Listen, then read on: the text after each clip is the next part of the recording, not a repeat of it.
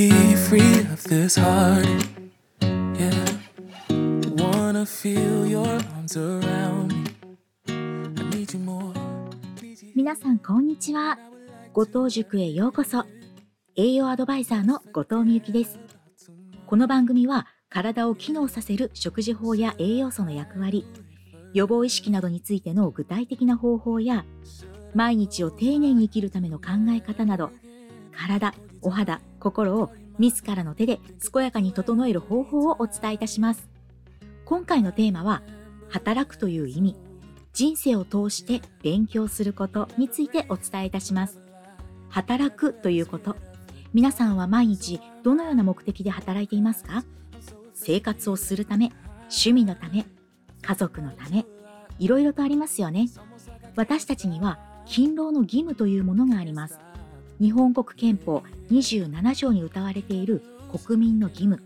憲法にはすべて国民は勤労の権利を有し義務を負うと規定されているって学校で習いましたよね。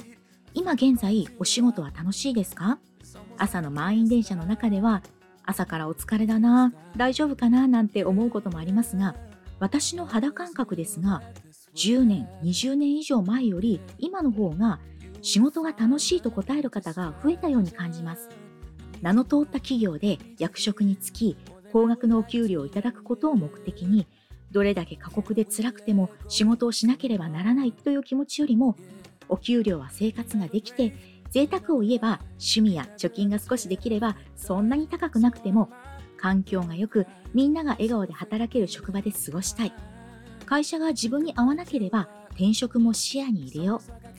そのように変わってきているなと思います。また20代前半など若い方は就職して知識と経験をその会社で得られるだけ得て次の転職では収入が上がるように日々仕事を通じて学びいずれは独立など愛社精神があるというよりは自分の能力を高めるために自分に挑戦をするために仕事をされる方もおられます。毎日8時間1ヶ月に165時間前後。働き方は人それぞれですのでそれよりも少ない方もいれば1ヶ月に300時間以上働く人もいるでしょう。1ヶ月は30日なら720時間。31日なら744時間あります。働く時間はその約4分の1ほど費やしています。その時間はあなたにとって充実した時間になっているでしょうか？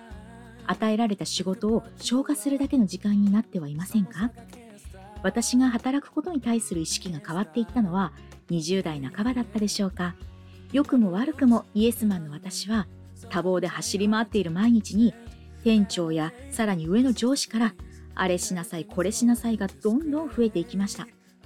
ただでさえ忙しいのにしかも与えられる仕事は向き不向き両方あるしできることもできないこともある。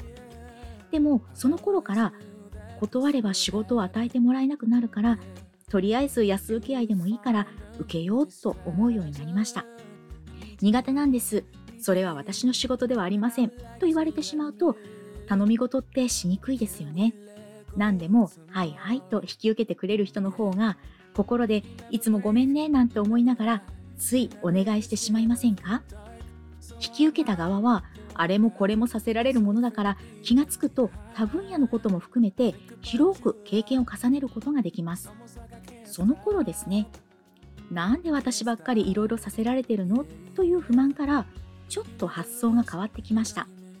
ある時から会社が私の成長のために投資をしていると真逆の考えになったんです。安月給だなんて文句を言いながらではありましたが私が会社に貢献している利益よりも会社が私に投資をしている金額の方が明らかに多いのです。しかし、それはあれもこれも引き受けたからこそ、しんどいこともご褒美も数多く回ってくるようになりました。お給料が上がんないんだったら、最大限知識と経験をもらいます。ということで、普通は勉強するのに相当なお金がかかるのに、お金をいただきながら勉強できてラッキーと思うことでさらに仕事に熱心に取り組むようになりました。その方が自分にとって得だと思ったからです。一生涯をかけてまっすぐな道を進むかもしれない。いきなり横道にそれて目の前に壁が登場するかもしれない。しかし自らが真剣に向き合った経験と知識はどんなバラバラな項目だったとしても必ず点が線になる。しかし点を線に結ぶためには一つ一つの点に真剣に向き合わなければ決して線にはならない。私にとって働くということは人生を勉強するということです。会社員の時は会社が仕事とお給料を与えてくれました。今は誰かがお仕事を与えてくれるということはありません。自らが何をしたいのか自らの手で掴みに行かなければなりません。私は自分のことを炭素だと思うようにしています。え？どういうことかってあの光り輝く宝石は元は炭素ですよね。いつか光り輝ける日が来るのか来ないのかは分かりませんが延々と研磨をし続ける。働く義務学ぶ義務。義務だと思うと楽しくないかもしれない。しかし働く権利学ぶ権利。誰からもその権利を阻害されないということの幸せ。働くことは学ぶこと。自分を成長させるために働きその結果人や企業に貢献できるように今日も学びたいと思います。ここまでお聴きくださってありがとうございました。